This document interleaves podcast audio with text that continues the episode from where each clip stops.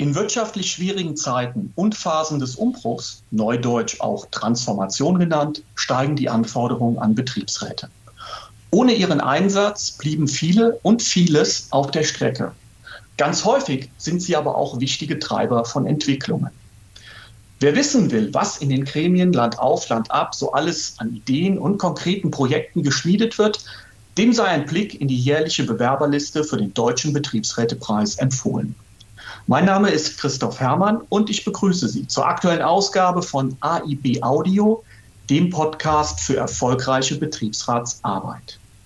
Zusammen mit meiner Kollegin Eva Maria Stoppkotte, Chefredakteurin der Fachzeitschrift Arbeitsrecht im Betrieb, werfen wir heute einen Blick auf zwei nominierte Projekte für den Deutschen Betriebsrätepreis 2021. Dazu sprechen wir mit den Betriebsräten von BMW München und dem Maschinenbauunternehmen Hauni in Hamburg. Zwei wirklich beeindruckende Beispiele dafür, was Gremien so alles in der Pipeline haben und konkret für die Belegschaft umsetzen.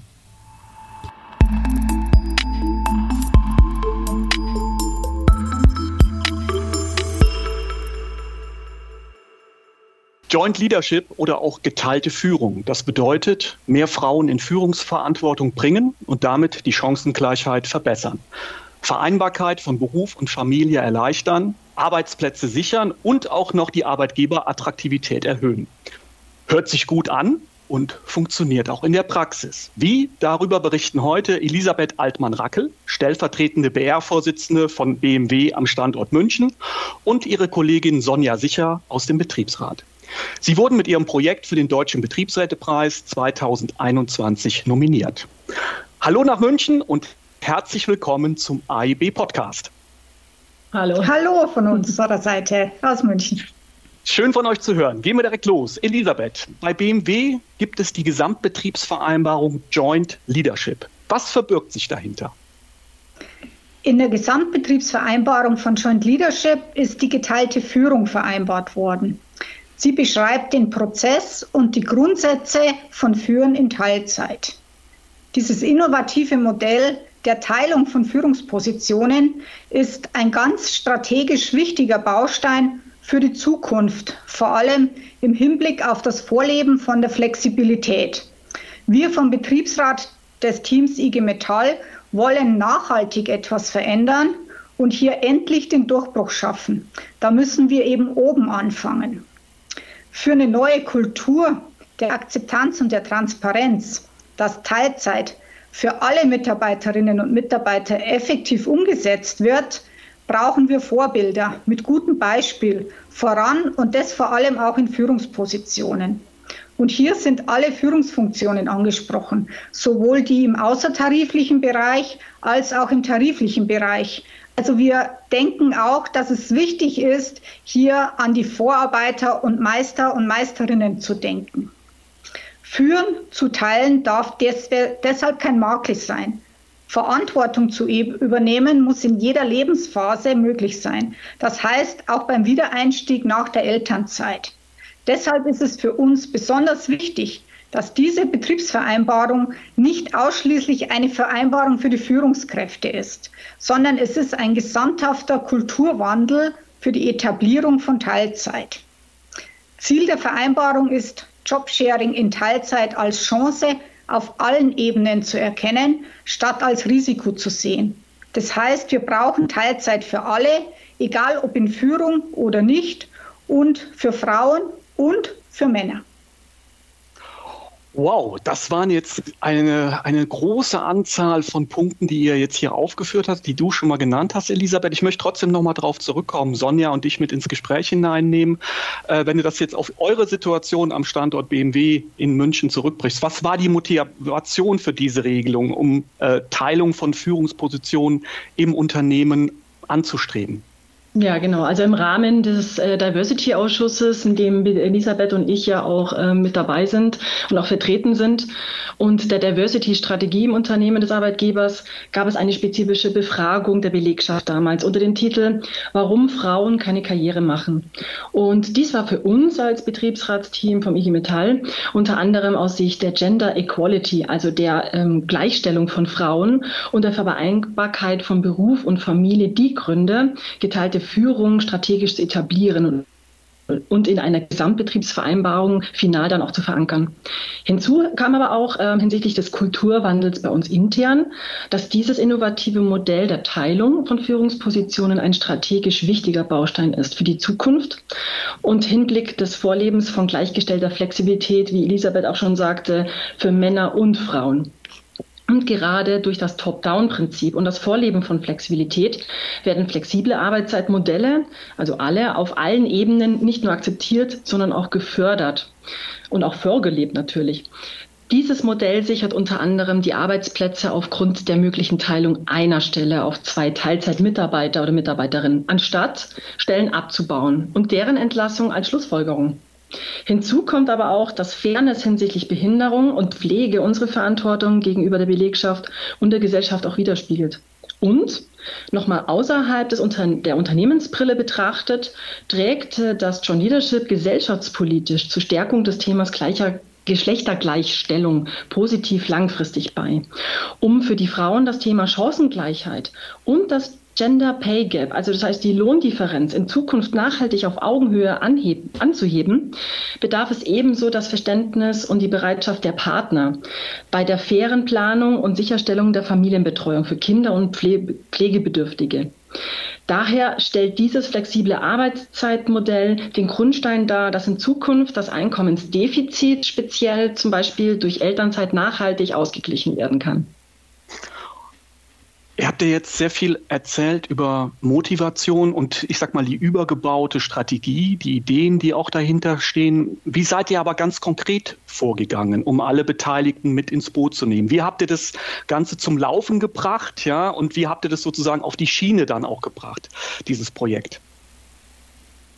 Ja, wir haben schon seit circa drei Jahren Erfahrungen gesammelt und viele Gespräche mit den Interessenten und Interessentinnen geführt und daraus wurden von uns dann die Erwartungen abgeleitet und Leitplanken für die Betriebsvereinbarung herausgearbeitet. Wir haben natürlich auch unsere Betriebsratskollegen und Kolleginnen der Werke und Niederlassungen des Unternehmens an allen Standorten in Deutschland mit eingebunden. Dann haben wir als Mitglieder des Diversity-Ausschusses des Betriebsrats das Thema als klare Forderung an die Vorstandsebene getragen. Der Vorstand hat dann erstmalig per Beschluss in seiner Diversity-Strategie das Thema aufgenommen und die Betriebsratsforderung in die Unternehmenszielwerte integriert. Somit ist der Erfolg von Joint Leadership nachhaltig und auch mit Kennzahlen messbar. Nach Abschluss der Verhandlungen mit dem Unternehmen wurde die Vereinbarung im Oktober 2020 dann unterzeichnet. Ähm, Sonja, wenn du mal ein Beispiel vielleicht geben kannst für geteilte Führung. Was heißt das? Also wir kommen von Joint Leadership, ein großer englischer Begriff, dann wird es übersetzt in geteilte Führung. Aber was heißt das ganz konkret bei euch im Betrieb für eine Kollegin, eine Mitarbeiterin? Wie muss ich mir das vorstellen, geteilte Führung? Ja, also sehr gerne. Also ich möchte euch da gerne ein ähm, Beispiel mal äh, durch den Alltag mal mit begleiten oder einmal mitnehmen, ähm, wie das ablaufen kann. Und zwar haben wir ein extern kommuniziertes, bekanntes Tandem bei uns bei BMW im Cost Engineering im Alltag. Und äh, dieses ist sogar besetzt mit Mann und Frau. Also ganz nett auch zu sehen, dass es nicht nur ein alltägliches Frauenthema ist. Und es ist mit Ines und Stefan besetzt. Und beide führen fachlich mehrere Einkaufskommodities, welche sie untereinander aufgeteilt verurteilt haben. Das führt dazu, dass beide fünf Tage die Woche mit einer verkürzten Arbeitszeit arbeiten, meistens parallel, aber in keinem Schichtmodell. Aus der fachlichen Zuordnung ergibt sich auch die Zuordnung der Mitarbeiter auf die zwei aufgeteilt. Die beiden führen also die Regelrücksprachen mit den Mitarbeitern getrennt. Sobald es jedoch um Themen aus der Personalentwicklung geht, nehmen sie das Thema aus dem Gespräch gemeinsam an. Das kann zum Beispiel das Thema Recruiting neuer Mitarbeiterinnen und Mitarbeitern sein. Die Regeltermine der Woche, wie Abteilungsrunden oder Stand-ups, haben sie ebenfalls aufgeteilt. Lediglich, wenn es wichtige Personalthemen zum Beispiel anstehen, gehen sie zu zweit, also im Paar sozusagen los, um sich austauschen. Und ähm, also um sich auszutauschen, haben sie einmal die Woche einen gemeinsamen Termin, um die alltäglichen Entscheidungen abzustimmen und auch strategische Themen zu durchdenken Und alle vier bis sechs Monate circa nehmen sie ein strategisches Brainstorming, ähm, einen ganzen Tag Zeit und sie ziehen sich dadurch auch zurück. Das wird als sogenanntes Bearing genannt. Das ist auch sehr, sehr stark im Gebrauch, wenn man über das Thema geteilte Führung spricht.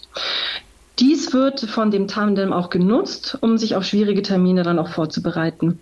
Die geführten Mitarbeiter dürfen mit jedem Thema ganz klar zu beiden gehen. Meist ergibt sich das aus der Fachlichkeit, wenn mit wem sie dann über mit wem sie welches Thema dann besprechen.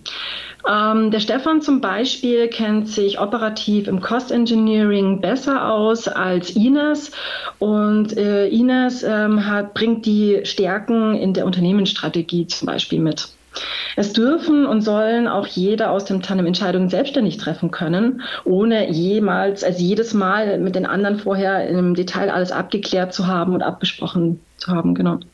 Beide tragen die Folgen dann auf jeden Fall gemeinsam, das ist ganz wichtig. Es hat sich also bei dem Praxisbeispiel hier etabliert, dass alltäglich individuell entschieden wird und Themen von größerer Tragweite dann vorher gemeinsam diskutiert wird.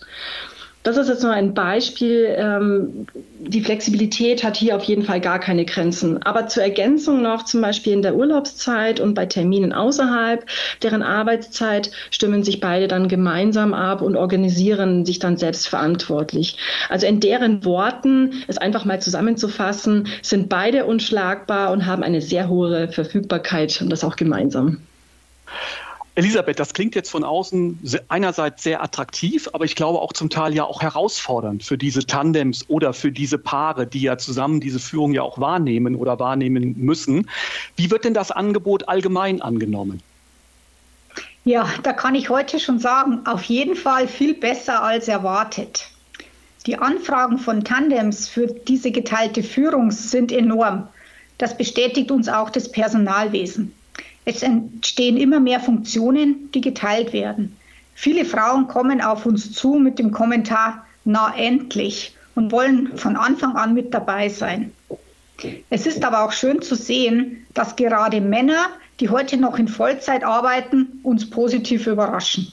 Sie entscheiden sich, kürzer zu treten und ihre Wochenstunden zu reduzieren. Und das sind nicht nur die Väter.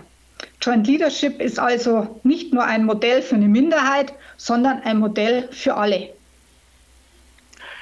ein Modell für alle und ihr habt jetzt sehr viel über Vorteile gesprochen für die Mitarbeiter, also aus Arbeitnehmersicht. Ähm, aber ihr habt ja eine Gesamtbetriebsvereinbarung mit dem Arbeitgeber getroffen und äh, sozusagen da gehören ja zwei Unterschriften drunter unter diesen Vertrag. Warum hat der Arbeitgeber denn dazu gestimmt? Mit welchen Argumenten konntet ihr ihn für diese Vereinbarung überzeugen? Ja, die Betriebsvereinbarung ist aus unserer Sicht auf jeden Fall eine Win-Win-Situation. Neben den Vorteilen für die Mitarbeiterinnen und Mitarbeiter hat der Arbeitgeber eine höhere Performance. Das Tandem bringt mehr Arbeitsergebnisse als eine Vollzeitführungskraft, da in der Regel mehr als 100 Prozent Kapazität zur Verfügung steht. Das heißt, es ist nicht nur 35 oder 40 Stunden Woche, sondern bei einem Tandem äh, kann man die Vollzeitstelle teilen in äh, maximal zweimal 32 Stunden, bei uns im Unternehmen zumindest. Und es bietet sich an, dass die Tandems mit unterschiedlichen Kompetenzprofilen, wie zum Beispiel Strategie- und Umsetzungskompetenz, zusammengestellt werden. Das hat die Sonja im Beispiel ja schon ausgeführt. Die Führungskraft des Tandems spürt auch eine Entlastung durch Zeitersparnis, weil sehr viele Entscheidungen und auch Personalthemen schon vorab im Tandem reflektierter durchleuchtet wurden. Es gibt auch eine optimale Personalentwicklung, wenn äh, die Tandems so zusammengestellt werden, dass man einen Junior- und einen Seniorpartner dann auch als äh, Team zusammenspannt. Und die, die Arbeitgeberattraktivität, die steigt auch mit den Joint Leadership Angeboten. Okay. Zum Abschluss noch eine Frage an Sonja. Du bist ja Betriebsrätin äh, in einem der ganz, bei einem der ganz großen Arbeitgeber, nicht nur in Bayern, sondern auch, ich sag mal, bezogen auf Deutschland. Ähm, wir haben aber natürlich auch sehr viele Hörer, die kommen aus kleinen und mittelständischen Betrieben, die kommen vielleicht auch nicht unbedingt aus metallgetriebenen äh, Unternehmen. Ähm, Nichtsdestotrotz stellt sich für die ja vielleicht auch die Frage, und die haben jetzt interessiert zugehört, ist das auch ein Modell, das wir hier umsetzen können in unserem Unternehmen, wo es vielleicht nur in Anführungszeichen 500 Kollegen gibt? Also gibt es aus deiner Sicht Tipps für die Zuhörer, die auch aus anderen Betrieben oder auch aus anderen Branchen kommen, um geteilte Führung auch dort zu auszuprobieren oder vielleicht sogar zu verankern? Ja, sicherlich, Christoph, das möchte ich auf jeden Fall. Natürlich ist das geteilte Führungsmodell nicht ein Modell, welches, wie sagt man so schön, die eierlegende Wollmilchsau ist. Aber wenn man offen für neue und flexible Führungsmodelle ist und als Führungskraft die Erwartungshaltungen klar formuliert, aber auch die Erwartungshaltungen von den Beteiligten versteht und berücksichtigt, kann man gemeinsam das Optimum an Flexibilität in jeder Richtung herausholen. Wichtig ist, ein klares Ziel und Strategie gemeinsam zu verfolgen. Als Tandem soll die Harmonie und das Vertrauen untereinander an erster Stelle stehen und man sollte auch die gleichen Werte verfolgen. Ein Schlüssel zum Erfolg ist auch ganz klar die Kommunikation. Die Abstimmung untereinander trägt zu Transparenz und Kompetenz vor allem bei. Daher lässt sich aus der Praxis ganz einfach das Joint Leadership im gewerblichen mit Meisterfunktion und im nicht gewerblichen Bereich als doppelt unschlagbar zusammenfassen. Ja, ich würde auch sagen, ihr wart doppelt unschlagbar im Team. Ganz herzlichen Dank für das Gespräch und für eure Zeit und herzliche Grüße nach München. Ja, danke euch. Dankeschön. Ja. Jetzt geht es von München nach Hamburg zur Hauni Maschinenbau GmbH. Hier waren die Betriebsräte vor ganz andere Anforderungen gestellt mit ihrem Projekt Fabrik der Zukunft. Es mussten dicke Bretter gebohrt werden und Durchhaltevermögen war gefragt, nicht nur inhaltlich, sondern auch emotional. Mehr dazu erfahren Sie jetzt im Beitrag meiner Kollegin Eva Maria Stockkotte. Wenn der Markt sich negativ entwickelt, greifen Manager gerne auf die bekannten und wenig innovativen Mittel zurück. Personal abbauen, Produktionsstätten outsourcen oder auf günstigere Standorte verlagern. Der Betriebsrat von Hauni zeigt uns heute, was gegen solch eine Fantasielosigkeit durchaus ein Kreuz gewachsen ist. Transformation mit vorausschauender Personalplanung statt betriebsbedingter Kündigung und Sozialauswahl. Ich begrüße nun ganz herzlich den Betriebsratsvorsitzenden von Hauni, Uwe Zebrowski, und seinen Stellvertreter Bernd Arendt. Beide sind mir jetzt aus Hamburg virtuell zugeschaltet und berichten mir mehr über ihr Projekt Die Fabrik der Zukunft, der Hauni-Weg. Hallo Uwe und hallo Bernd. Hallo. Moin, moin aus Hamburg. Bernd, wie war die Ausgangslage zu eurem sehr, sehr spannenden Projekt? Ja, die Ausgangslage, die, die fällt ja nicht vom Himmel, äh, sondern sie entsteht ja. Und bevor ein Betriebsrat davon erfährt, da gibt es ja erstmal Vorboten. Da gibt es Gerüchte, äh, da wird hier oder da mal was fallen gelassen. Ähm, und irgendwann ist er denn da der Moment, Zuletzt eiert der Unternehmer immer noch ein bisschen rum mhm. und ist vielleicht auch nicht zu erreichen. Und dann kommt dieser magische Moment, wo er dann die Katze mal aus dem Sack lässt. Und bei uns hat, äh, hat er 2019 die Bombe platzen lassen und hat gesagt, er möchte hier am Standort 950 Mitarbeiter entlassen. Da drin enthalten in diesem, in diesem Überraschungsei war die Schließung der Fertigung, also die Komplettschließung mhm. der Fertigung, Verlagerung der Montage, Verlagerung der Serienkonstruktion und die Halbierung des Forschungs- und Entwicklungsbudgets. Das sind ja alles so Alarmzeichen. Mhm. Also für uns kam das überraschend früh nach der letzten Entlassungswelle. Also wir haben sofort die Parallelen zu 2015 gesehen. Da gab es nämlich einen Stellenabbau ohne Reorganisation. Da wurden wie fast überall nur die Köpfe abgebaut und das Unternehmen nicht mal versucht, zukunftsfähig aufzustellen.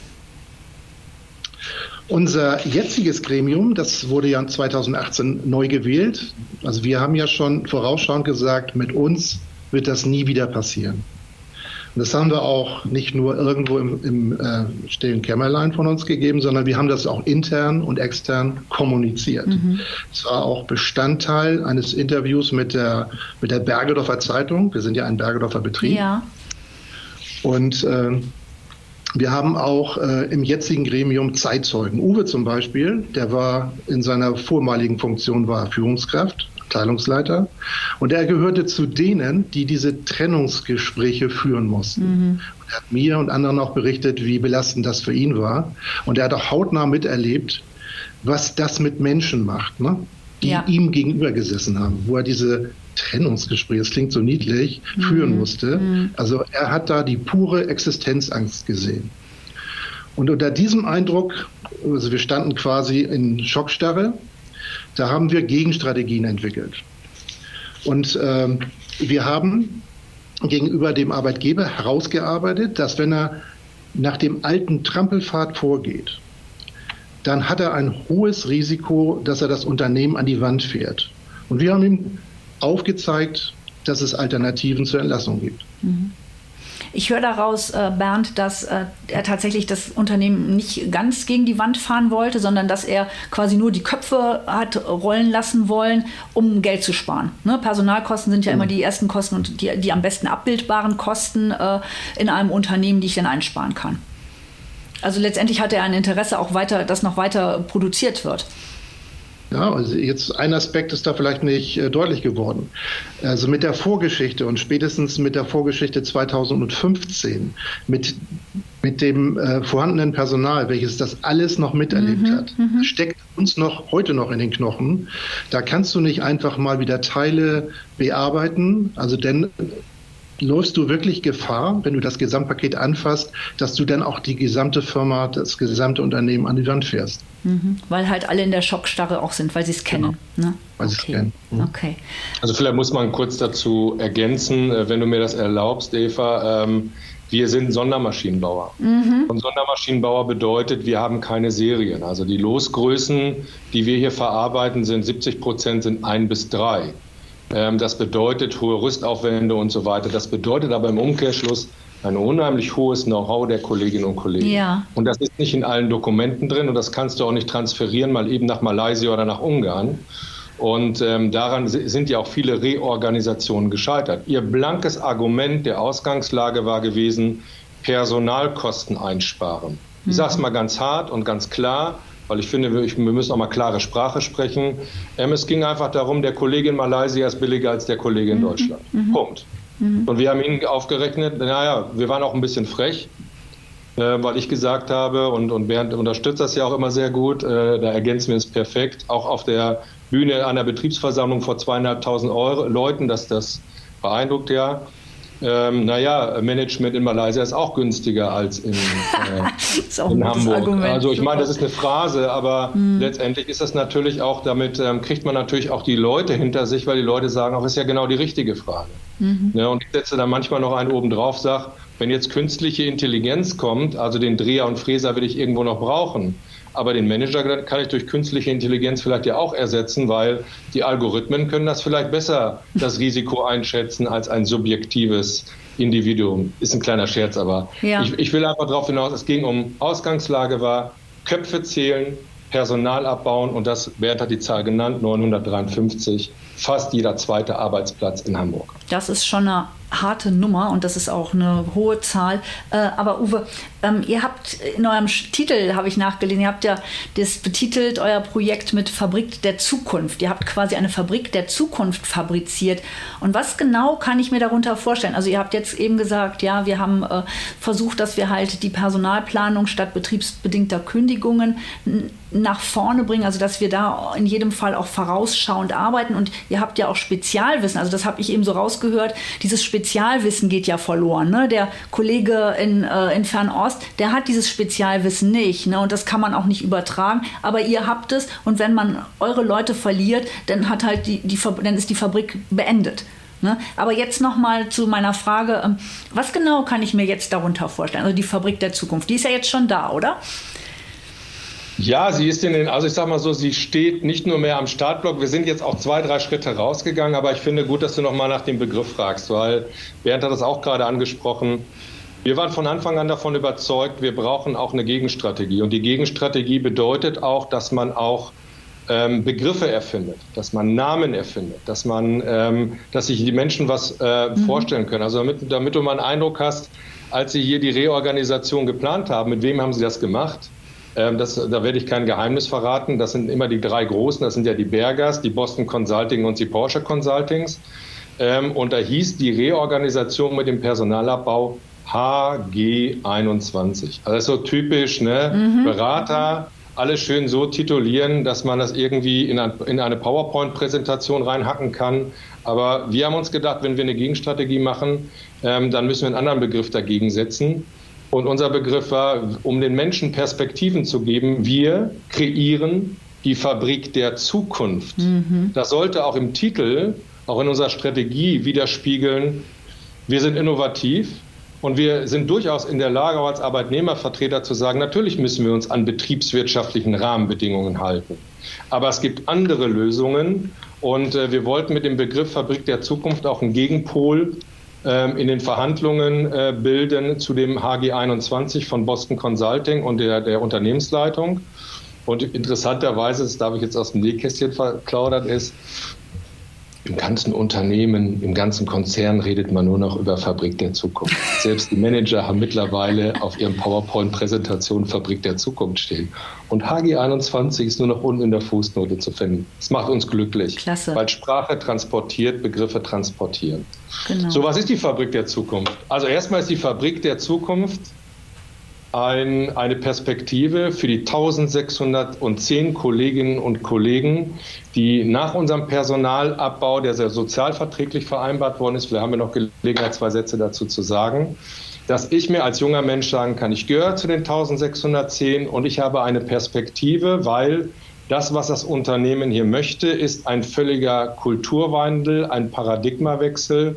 Und die Fabrik der Zukunft ist im Grunde oder soll im Grunde, und das ist auch in einem gemeinsamen Zielbild mit der Unternehmensleitung erarbeitet worden. Jetzt sind wir ja im Podcast, aber ich zeige es dir einfach mal rüber. Das kennt man klassisch aus dem Management, aber dieses ja. hier, so ein, so ein Zielbild, haben wir zusammen, Top-Management und Betriebsrat, entwickelt.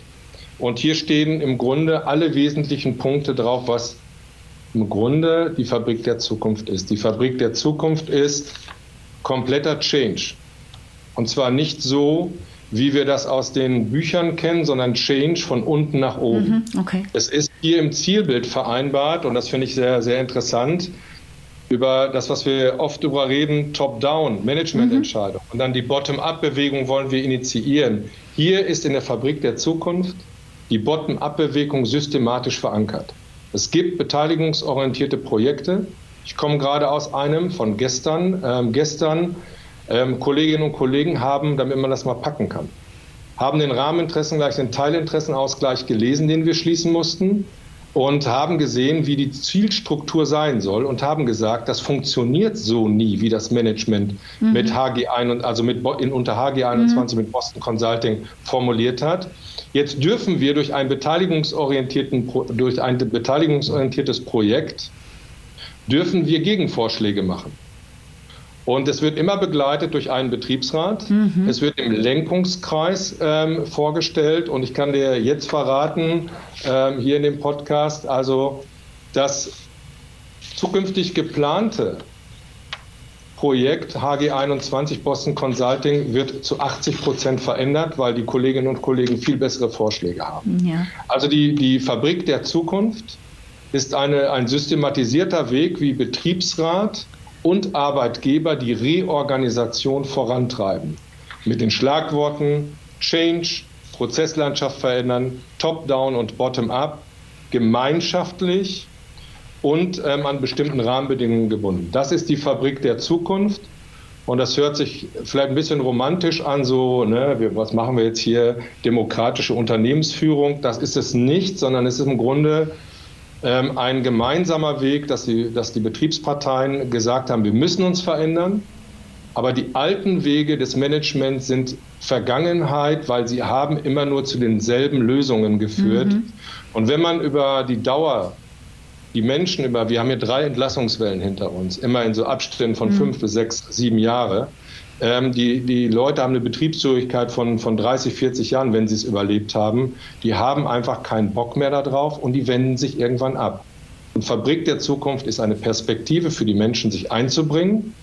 und vielleicht die Hauni in die Zukunft mitzuführen, gemeinsam mit den Managern. Mhm. Und die Betriebsräte, die IG Metall, wir haben einen Zukunftstarifvertrag, wir haben Interessenausgleich. Wir haben eine Methode vereinbart, dass diese Projekte auch im Lenkungskreis zwischen Arbeitnehmer und Arbeitgeber zur Fabrik der Zukunft auf ihre Wirksamkeit überprüft werden.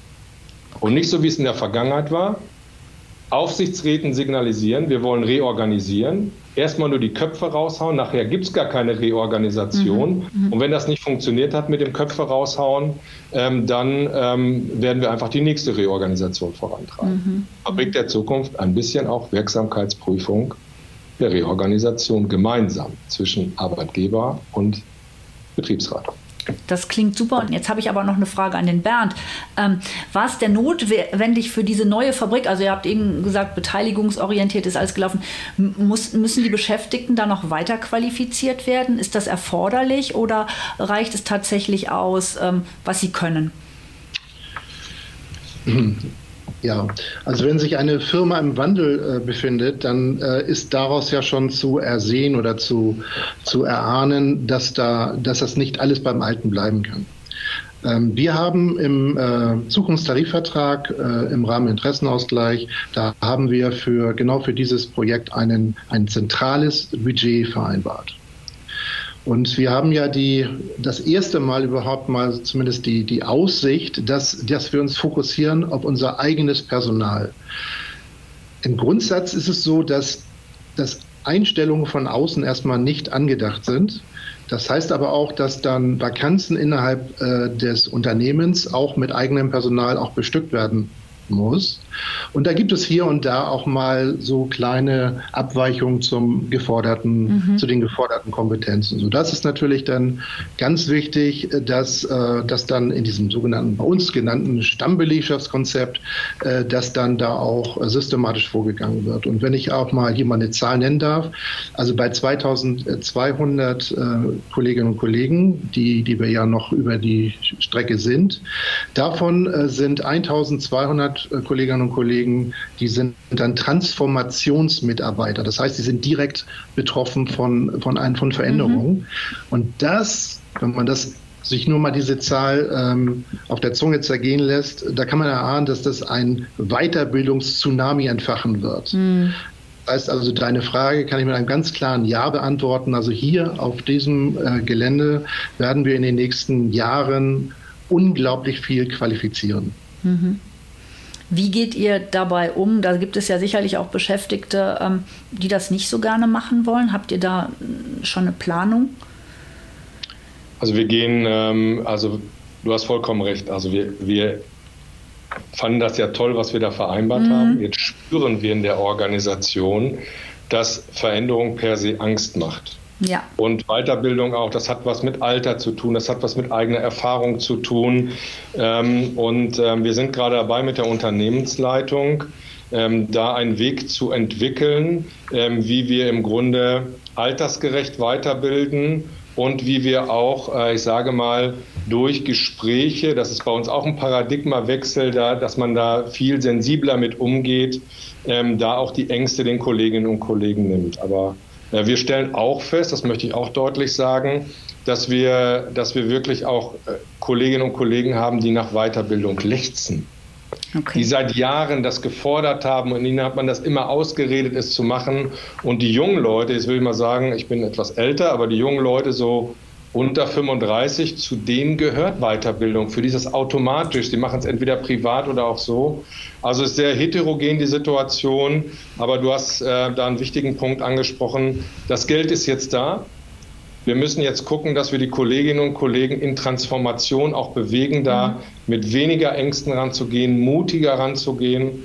Und damit uns das gelingt, äh, möchte ich noch mal daran erinnern, wir haben diesen sozialverträglichen Abbau, der geht über vier Jahre. Das heißt, es wird aus unserer Sicht kein Kapazitätsproblem sein, ähm, Leute jetzt weiterzubilden, sondern wir haben immer noch einen Überhang an Kapazitäten. Mhm.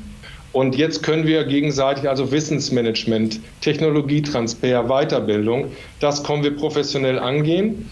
Da haben wir auch schon ein paar Ideen entwickelt. Äh, wir haben ja ein riesen Beraternetzwerk um uns herum aufgebaut in den äh, in den letzten zwei Jahren und ähm, Wir werden das vorantreiben. Wenn die Unternehmensleitung an der Stelle ein bisschen lahmer wird, in Schneckentempo übergeht, dann werden wir es treiben. So, Bernd, ähm, was könnt ihr denn anderen Betriebsräten, die sich in ähnlichen Lagen befinden, empfehlen? Drei Tipps von dir? Ja, gerne. Ähm, die Ergebnisse, die lesen sich immer, immer so, so toll. Alles, was dabei rausgekommen ist, Mensch. Aber welchen Preis zahlt man dafür? Ähm, man kann ja den Betriebsräten ja nur raten, bereitet euch darauf vor, ihr braucht Durchhaltevermögen. Und zwar nicht nur inhaltlich, sondern auch emotional. Solche, solche Verhandlungen, solche, solche Gespräche mit dem Arbeitgeber, das können ganz lange und harte Ritte werden. Der Betriebsrat übernimmt in dieser Situation eine riesengroße Verantwortung für alle Arbeitnehmer, für alle Arbeitsplätze. Das, das kann einen auch mal drücken. Also die, die Tage werden unheimlich lang und die Nächte werden kurz. Und kurz gesagt kann man sagen, das ist erstmal ein Stresstest für jede Beziehung. Äh, da äh, ist der eine oder andere bei uns schon gefragt worden, also ich bin so gefragt worden von meiner Partnerin, äh, sag mal, bist du überhaupt noch an einer Beziehung und mir interessiert? Und die hat sich das mindestens acht Monate angeschaut. Äh, mhm. Aber da habe ich nochmal noch mal einen, einen Warnschuss bekommen. Also ich konnte mich nochmal berappeln. Also Durchhaltevermögen braucht man in jedem Fall. Und was man auch braucht, das sind Bündnisnetzwerke. Ich bezeichne das mal so. Man braucht zuallererst den Schulterschluss mit der Belegschaft, weil ohne die geht überhaupt nichts. Man verhandelt ja hier nichts zum Selbstzweck, sondern man macht das für die Belegschaft. Für uns und für alle anderen in dieser Zeit kam dann ja noch erschwerend dazu, dass wir unter Corona-Bedingungen mhm. das machten. Wie stellt man da einen Schulterschluss her? Ähm, also wir haben Wege gefunden. Wir haben ein äh, eigenes BRTV, also Betriebsratstv entwickelt und haben Filme gedreht mit Fragen und Antworten, mit Statements und haben das in, bei uns ins Intranet gestellt. Das, ist, das war schon mal eine tolle Idee. Die werden wir natürlich auch außerhalb von Corona weiterführen. Wir machen Kurznachrichten und wir machen, äh, wir machen Teilversammlungen per Zoom oder mit einem anderen äh, Videonetzwerk, was, was so möglich ist. Man braucht die Gewerkschaft, man braucht die Aufsichtsräte, man braucht, wo vorhanden, den Konzernbetriebsrat. Und was auch nicht schadet, ist lokale Politik oder die Presse sogar. Also wir haben schon zwei Interviews gegeben hier in der lokalen Presse. Die wird hier gelesen und die wird natürlich auch von unserem Arbeitgeber gelesen. Und was viele unterschätzen, also kein Betriebsrat hat alle Kompetenzen auf diesem Planeten. Man braucht ein Beraternetzwerk. Man braucht jemanden, der an betriebswirtschaftliche Zusammenhänge erklärt und auch äh, sozusagen vermittelt, dass man sie verwenden kann in den Verhandlungen. Man braucht unbedingt juristische Unterstützung. Die kann nämlich auch helfen, wenn man den Faktor Zeit stressen will. Und äh, das, man muss eigene Konzepte erarbeiten, weil gute Ideen sind immer vorhanden. Woran es immer scheitert, ist, das aus den Köpfen zu bekommen, aufs Papier zu bekommen, um dann die Gegenseite zu überzeugen. Und dazu braucht es Unterstützung. Super. Das war ein tolles Schlusswort. Ich danke euch ganz, ganz herzlich für dieses tolle Interview und ich glaube, die Zuhörerinnen und Zuhörer haben ganz viel mitgenommen. Vielen Dank. Danke. Tschüss. Tschüss. Tschüss.